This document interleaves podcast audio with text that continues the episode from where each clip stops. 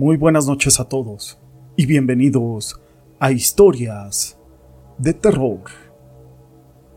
Los hombres de hoy creemos que ya no tenemos mucho por conocer, que ya no hay nada nuevo que descubrir. Pero en este programa vamos a conocer historias, experiencias, situaciones que ocurren del más allá y de lo sobrenatural. Al parecer, al diablo le encanta bailar y colarse en algunos bares o antros que estén de moda. Y en México existen muchas leyendas que se cuentan a lo largo y ancho de todo el país. Y los relatos son muy parecidos, aunque suelen tener algunas variantes, pero la mayoría de las veces siempre es una joven bella y un tanto rebelde que llega a ese bar o ese antro y baila con el diablo. Pero todo esto no es relevante sin una historia.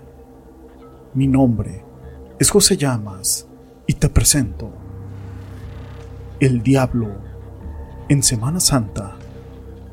La siguiente historia está basada en hechos reales y sucedió en Durango.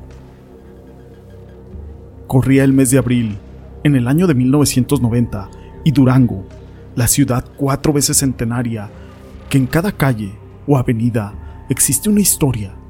Aunque es una ciudad tranquila y callada, miraba transcurrir el paso de los siglos, impasible y serena, así como son las torres de su catedral, que ya están un poco desgastadas.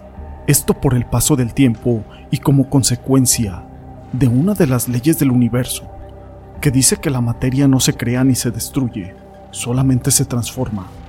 Así la ciudad centenaria callada y tranquila y un mundo de costumbres que se realizan en la celebración de la Semana Mayor, que antes se necesitaba de tener mucho recato y estaba llena de rezos, reflexiones, así como el recogimiento, de donde se estudiaba y se leía muchas veces las siete estaciones, así como los viacrucis y la pasión de Jesús, el redentor del mundo.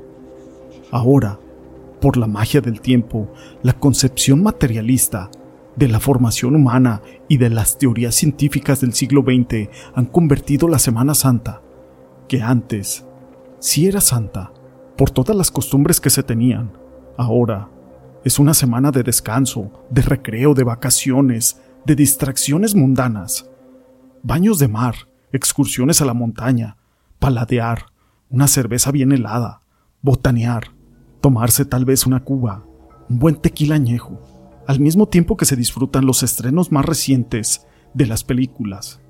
Pero así es la vida y el mundo, con algo nuevo, cada día.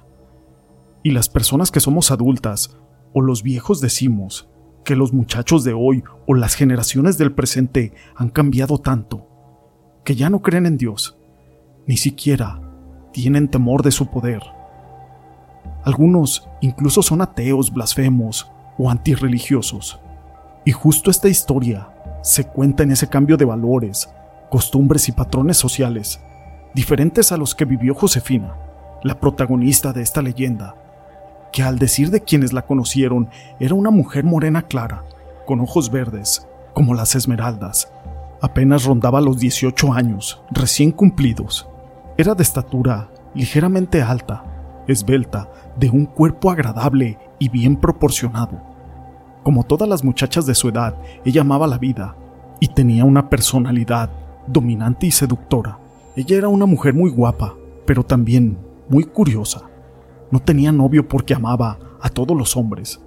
Ella se sentía dueña de sí misma y adoraba la libertad.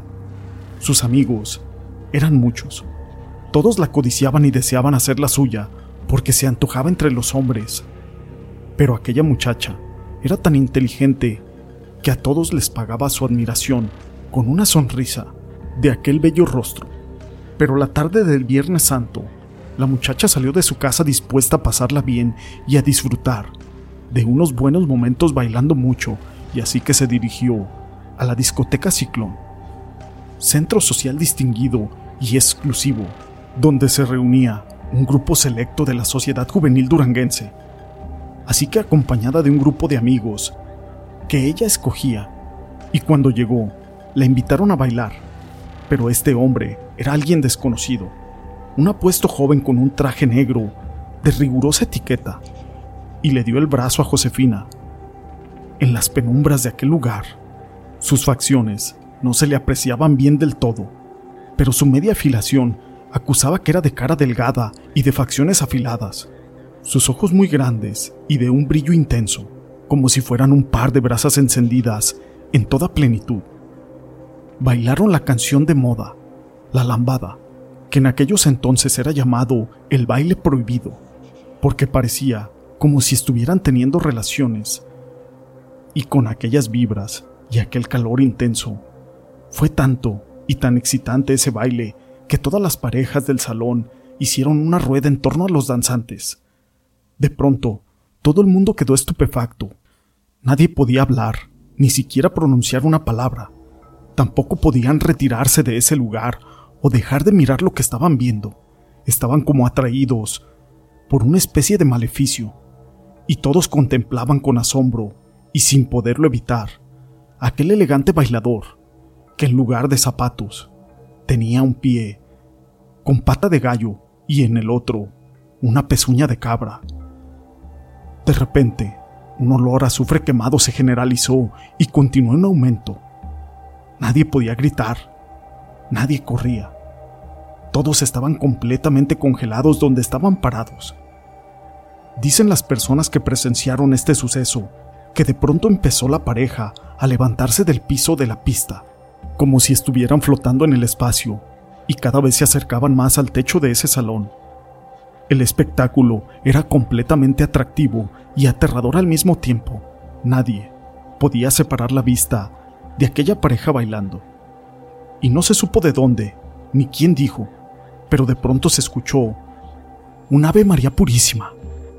En el preciso momento en que se apagó la luz y el recinto se quedó totalmente en tinieblas. Pronto volvería la luz y al mismo tiempo los presentes se estaban santiguando y alababan a Dios, algunos rezando y otros llorando. Pero Josefina estaba tirada inconsciente en el centro de la pista y el vestido lo tenía quemado en la espalda. También tenía una quemadura muy grave. Se le veía la carne viva, con una mano estampada. De aquel misterioso bailador, no se supo de dónde salió. Los guardias de la puerta nunca lo vieron pasar. Sin embargo, una patrulla de tránsito llegó y dos policías uniformados que se encontraban estacionados en la calle escucharon un tremendo arrancón y el chillar de unas llantas, así como una inmensa nube de polvo y al mismo tiempo una voz cavernosa y burlesca que invadía toda la cuadra y se escuchaba bastante fuerte, interrumpiendo una carcajada macabra sin fin.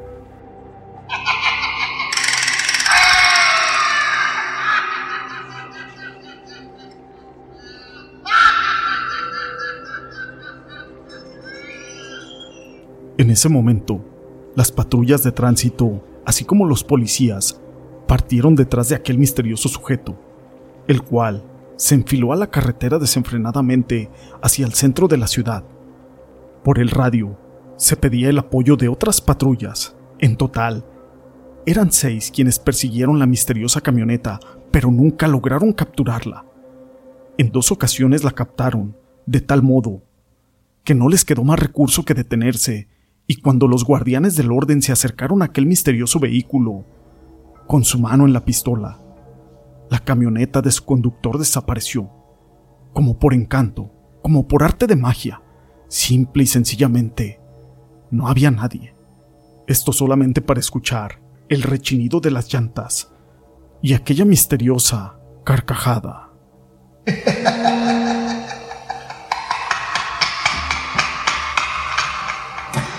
Se dice que finalmente ese vehículo tomó la calle de Pino Suárez al oriente y se dice que al rebasar la puerta central del panteón, aquel macabro vehículo con su conductor desapareció y jamás se volvió a ver por ninguna parte. A Josefina la recogieron en un estado de inconsciencia, cuando en un coche particular era conducida al Hospital San Jorge. En el camino desapareció misteriosamente, dejándoles la sensación a sus amigos y conocidos de que todo aquello había sido un sueño. Tal vez una pesadilla colectiva en donde participaron muchísimas personas. La noticia se extendió por todos los confines de la ciudad y los que presenciaron de cerca aquel acontecimiento se han negado a dar detalles. Dicen que no quieren recordar aquella escalofriante experiencia y mucho menos contar lo que presenciaron. La familia de Josefina, completamente horrorizada, huyó de la ciudad sin dejar rastro alguno, ni dejar información de su nuevo domicilio, pero todas las familias duranguenses se sacudieron de terror con esta leyenda y tras las puertas de sus casas se apresuraron a poner una cruz, una cruz de palma bendita, de las palmas que acababan de bendecir ese mismo domingo de Ramos. Esta historia la quise compartir con ustedes. Si te ha gustado, déjame tu pulgar arriba. No olvides en dejar tus comentarios. Y le quiero agradecer a César Alberto Hernández Olvera, quien nos sugirió esta historia. Gracias por ser parte de este canal. Si te ha gustado esta historia, déjanos tu pulgar arriba. No olvides en dejar tus comentarios y gracias por ser parte de este canal.